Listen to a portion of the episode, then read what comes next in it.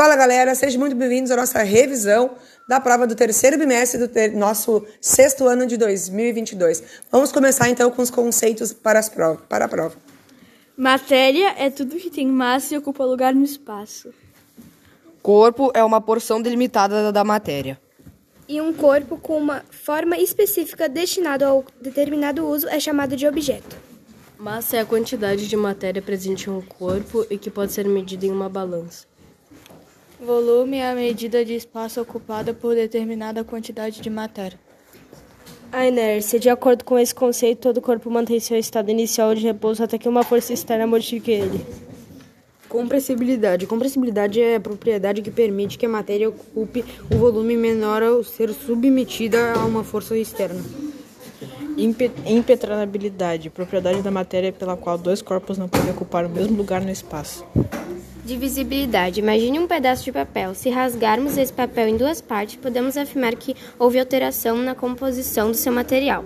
Não, pois mesmo rasgado, o papel não deixou de ser papel. Esse é o princípio da propriedade da matéria conhecida como divisibilidade. É possível dividir determinada quantidade de matéria em partes menores sem que ela se transforme em outra coisa.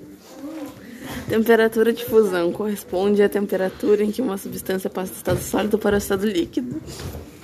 Ebulição é a propriedade física da matéria relacionada à mudança do estado líquido para o gasoso. A densidade é uma propriedade relacionada à massa e ao volume de um corpo.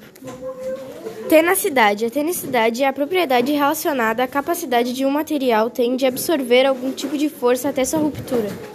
Dureza é a capacidade de um material apresentar de risco de outros materiais.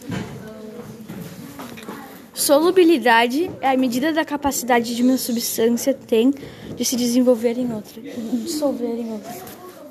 Propriedades organolépticas: cor, brilho, odor, gosto e textura. As transformações podem ser físicas, que não alteram o, a composição da matéria, ou químicas, que alteram a composição. Transformação física: é sólido, líquido e gasoso. É, eles podem ser usados de diferentes formas ou, ou, ou sendo misturados juntos, tipo sólido com líquido é fusão, líquido com gasoso é vaporização.